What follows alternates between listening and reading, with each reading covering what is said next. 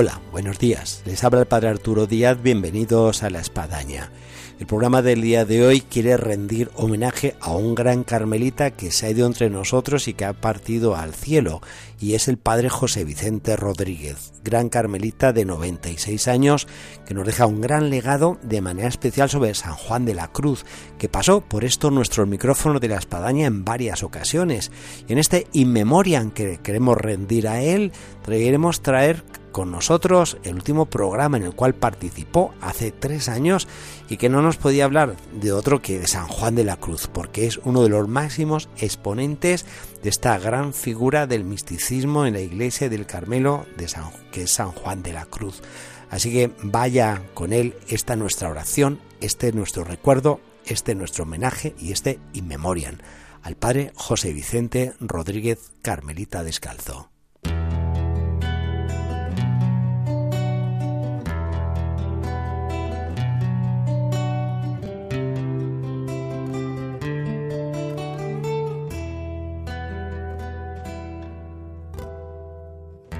Noche oscura. Hola, buenos días, Padre José Vicente. Buenos días, hombre. Yo creo que el Padre José Vicente no necesita presentación, pero por si acaso, Padre José Vicente, pues vamos a dar unas cuantas pinceladas. Padre José Vicente Rodríguez, carmelita descalzo, un joven carmelita de 93 años, ¿no es así?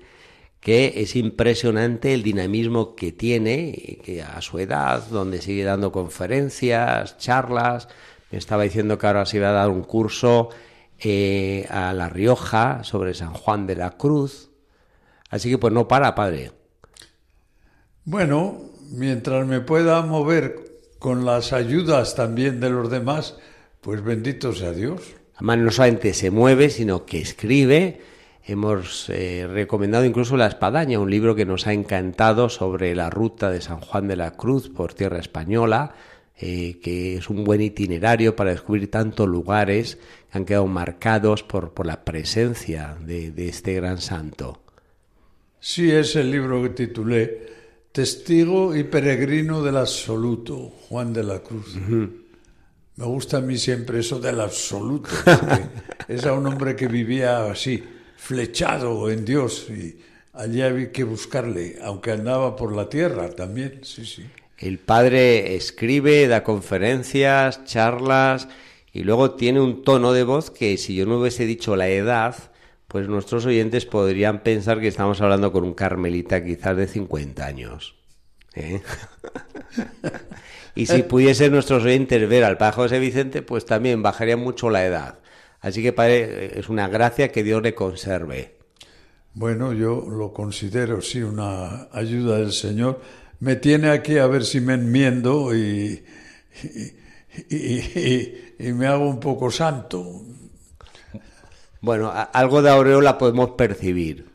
Y hablando de aureolas, en nuestra invitación hacíamos al inicio era eh, poder tocar un poco la figura de San Juan de la Cruz dado que tenemos uno de los mayores exponentes de San Juan de la Cruz.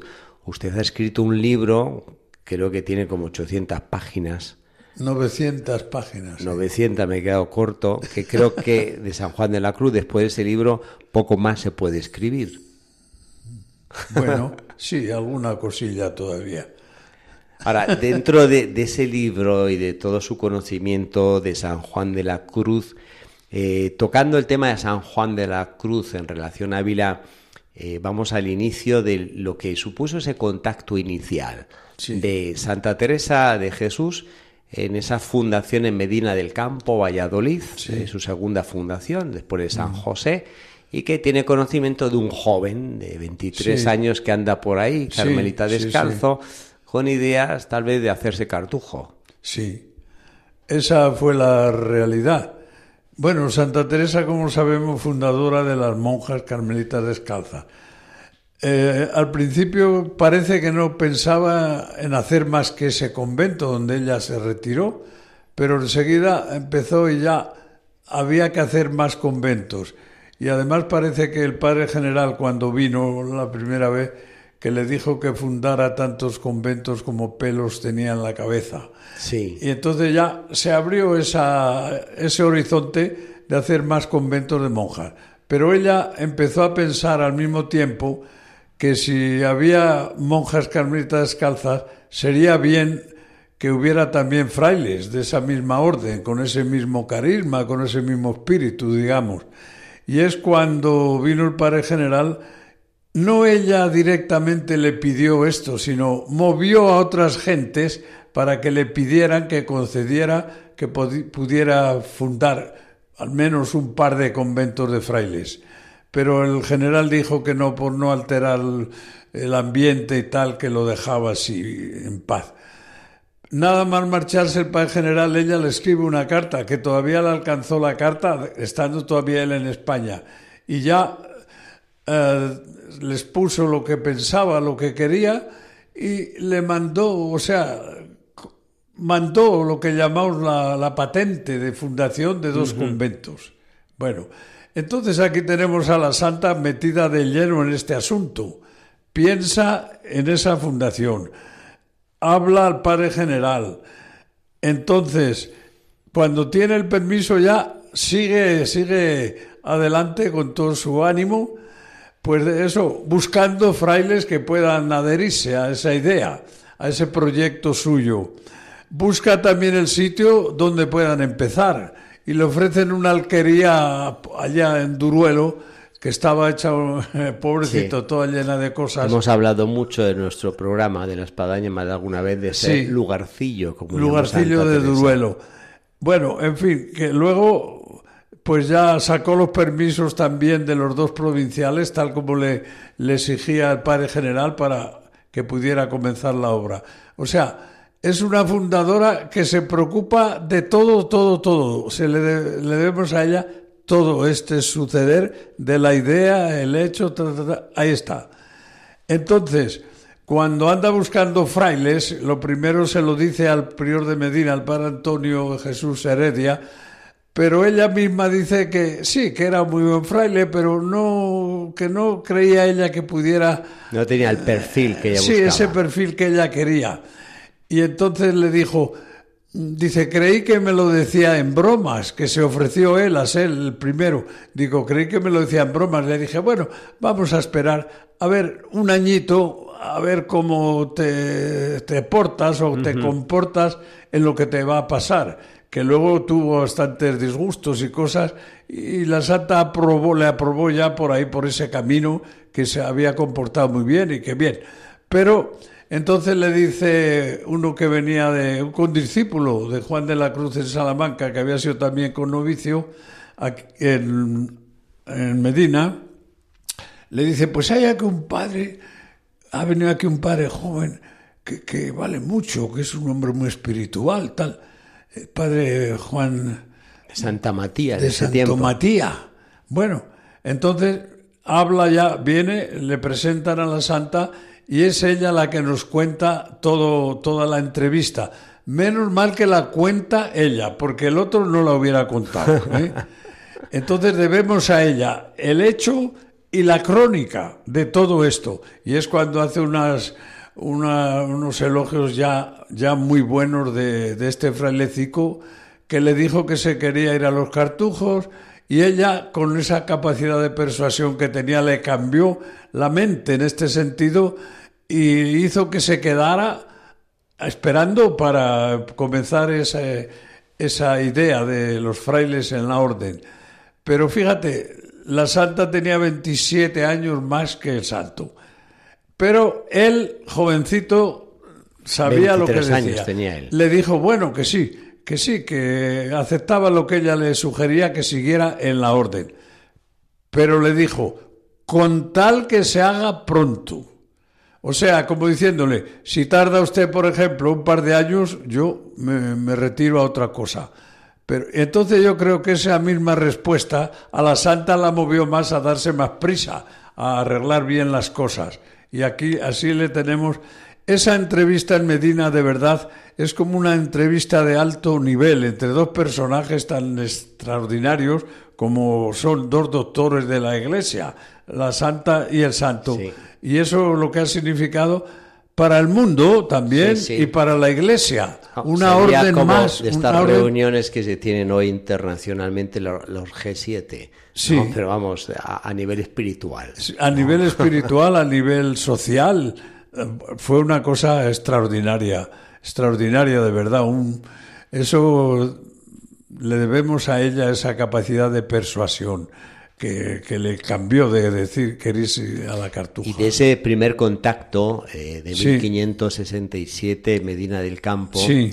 eh, damos ese salto a 1572, O 68, bueno, donde, donde Sí. ya eh, Santa Teresa reclama a, Sí. a- a San Juan de la Cruz Sí. para que venga aquí, de capellán del monasterio de la Encarnación, donde ella ha sido pues traída como priora. Eso yo lo llamo una faena, una buena faena. Así, ¿por qué? Hombre, después de haber tratado a ver quién podían poner al frente del colegio que habían fundado en Alcalá Alcalá de de Henares. Y que la santa también era de acuerdo, que el padre Juan de la Cruz, pues que ella se le mete en la cabeza que se lo tiene que traer aquí a Ávila de, de confesor del monasterio de la Encarnación, donde ella era priora, acababa el... ¿Y por qué sería ese cambio? Porque además las carmelitas aquí Bueno, eran calzadas. Porque ella, ella veía cómo necesitaba una ayuda fuerte, espiritual, para cambiar, cambiar el monasterio, iluminar eh, sobre los caminos de Dios, de la, de la fe, de la esperanza, de la caridad, y pensó en él, que tenía, sabía de sobra cuán eficaz era en su magisterio de este tipo de influencia espiritual en las almas. Pero es interesante porque ella prevé que el comisario apostólico, el padre Pedro Fernández, que era un dominico, que estaba en Salamanca, le iba a decir que no. Pedir eso cuando le han puesto al frente de un colegio y ella está empeñada en que funden en sitios universitarios, pues el otro a ver cómo reacciona. Pero había, había informado, había educado, yo diría, al Julián de Ávila que fue a pedirlo, le había ya la santa explicado lo que quería y casi le había, le había puesto unos apuntes, según habla, de lo que tenía que contestar a la primera negativa del comisario. Cuando te conteste él esto, tú dile esto otro. Así, así parece que está ella detrás ahí apuntando. Bueno, aunque vio el otro que era difícil y que, en fin, que era, era una faena, que a ver a quién buscan ahora para ponerle también al frente de ese colegio, pues se lo concedió.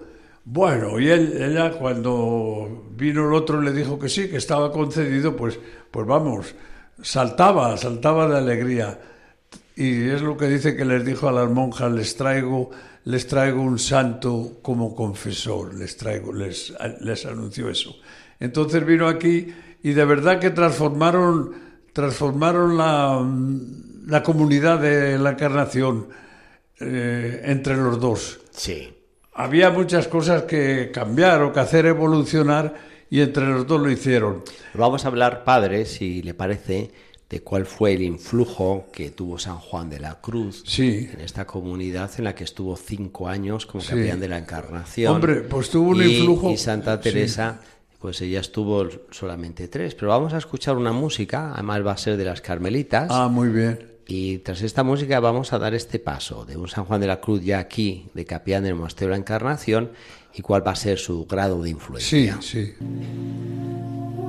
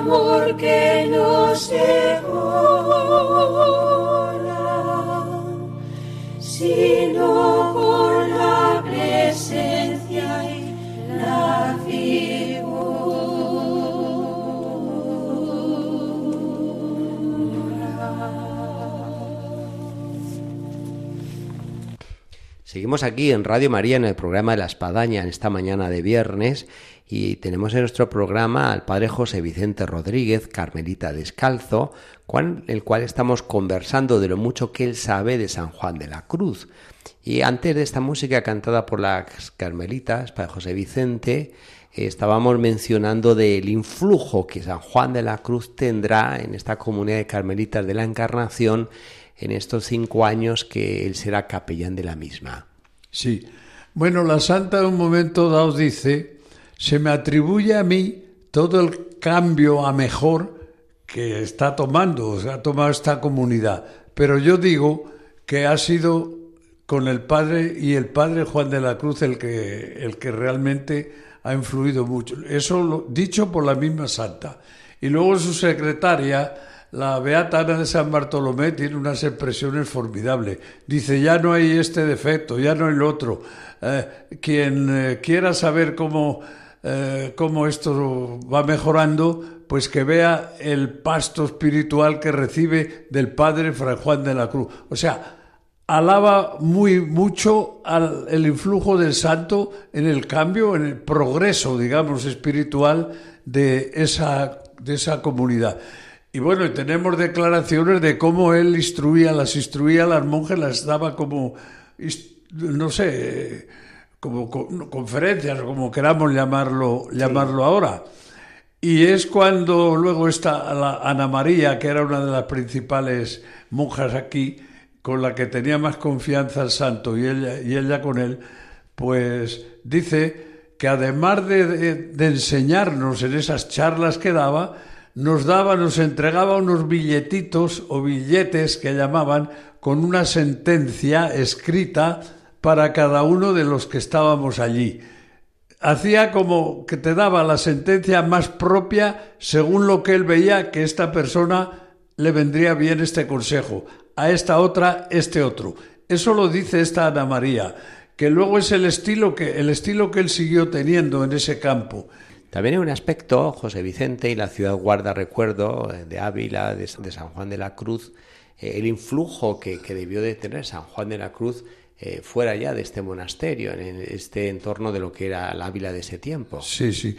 Bueno, mira, la Santa había querido que hubiera esos frailes, esa fundación, para ayuda de sus conventos.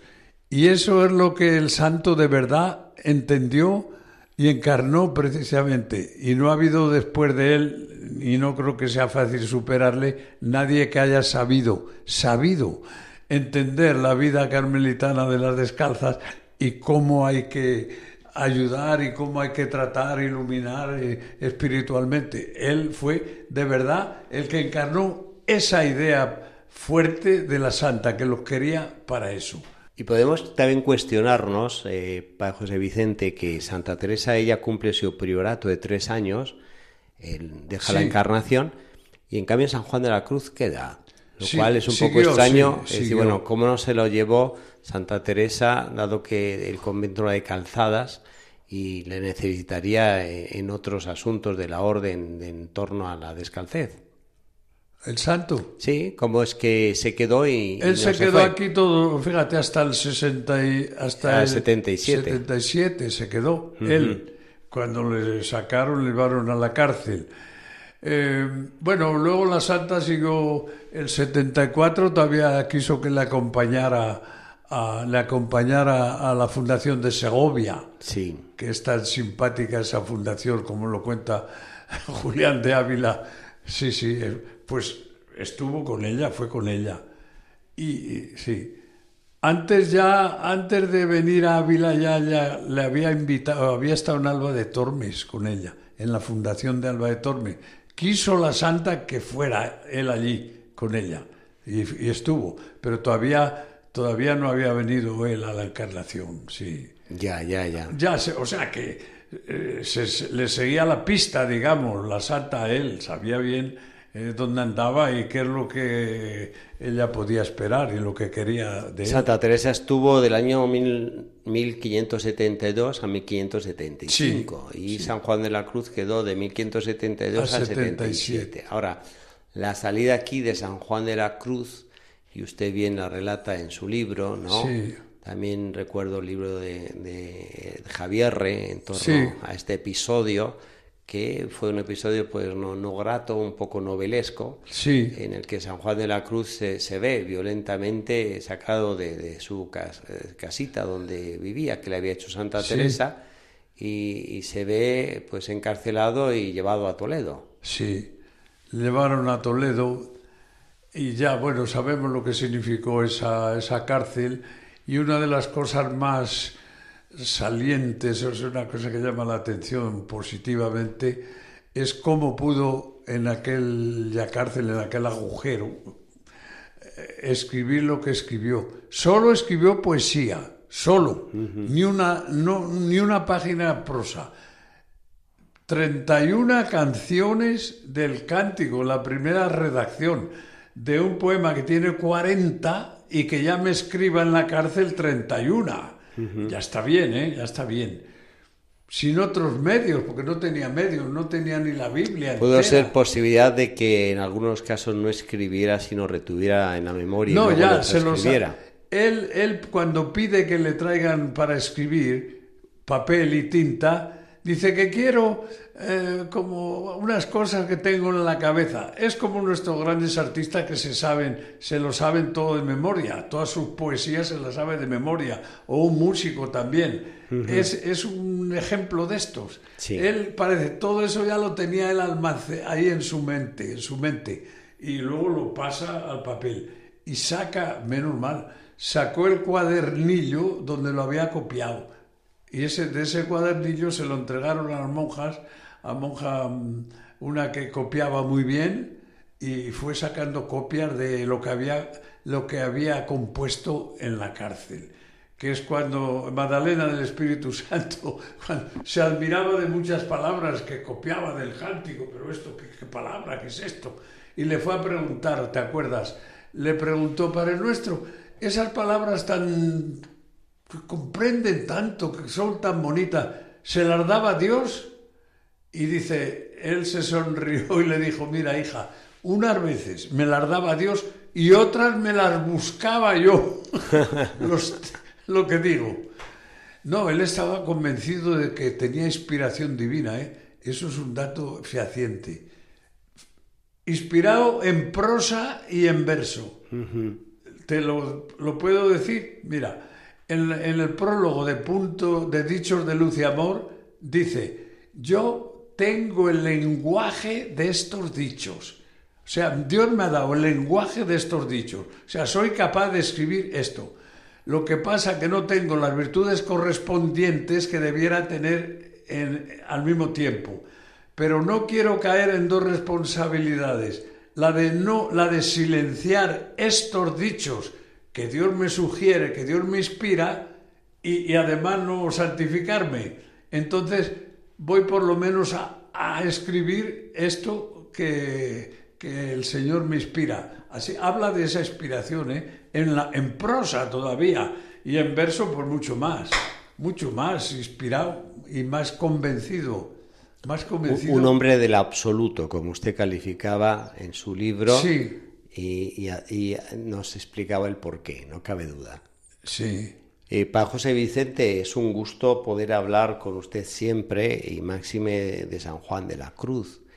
Yo quisiera que antes de que termináramos esta parte del programa, eh, usted eh, nos viniese a decir, bueno, eh, qué aspecto para usted le es más atrayente de San Juan de la Cruz, porque hay muchas personas que se acercan a San Juan de la Cruz, de lo que estamos hablando, de, Como de persona, su ¿quieres poesía, decir? de su mística, Sí. de su sufrimiento, Sí.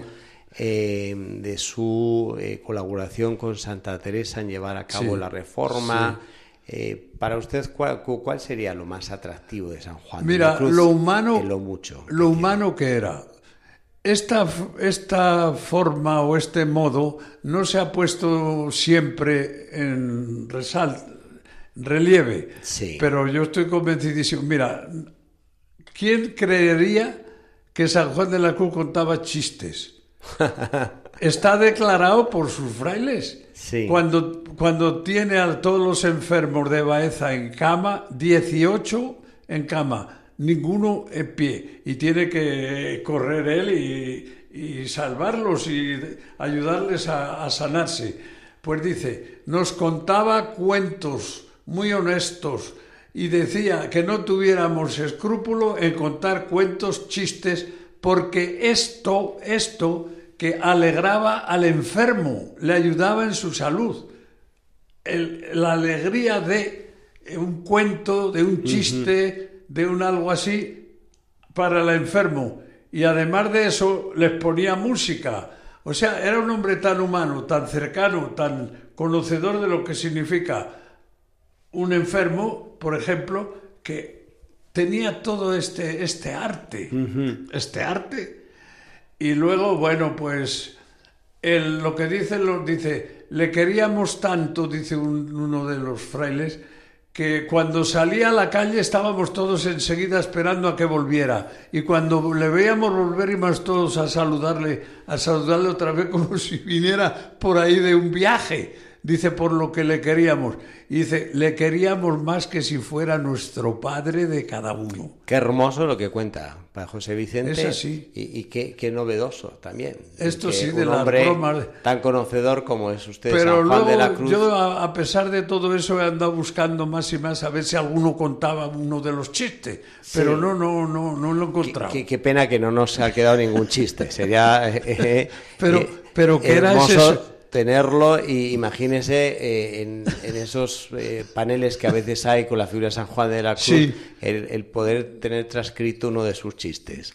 Pero bueno, queda ahí, a ver si hay algún hallazgo de estos arqueológicos eh, a nivel de, bueno, bueno, luego la declaración que hacen de él dice que no podía ver a nadie con el rostro torcido contra sí mismo, no lo podía. Cuando veía a un fraile triste, le cogía, le sacaba a la calle, o la sacaba al campo, hablaba con él y hasta que no le hacía reír y que se le quitaba el mal humor, no se volvía a casa. Eso era ese estilo de ayuda según lo que cada uno puede ir necesitando. Eso era lo que él sabía hacer. Por eso digo, era muy humano y conocedor de, los humanos. Nos quedamos para José Vicente con esta faceta humana de San Juan de la Cruz. Era muy notable. Eh, alegre, gozoso. Eh, y bueno, de los chistes que usted relata y de los cuentos. Para José Vicente, como siempre, un gusto muy grande haberle tenido en el programa. Esperemos que se siga repitiendo. Quedamos para una próxima ocasión y gracias por habernos abierto estas páginas de San Juan de la Cruz.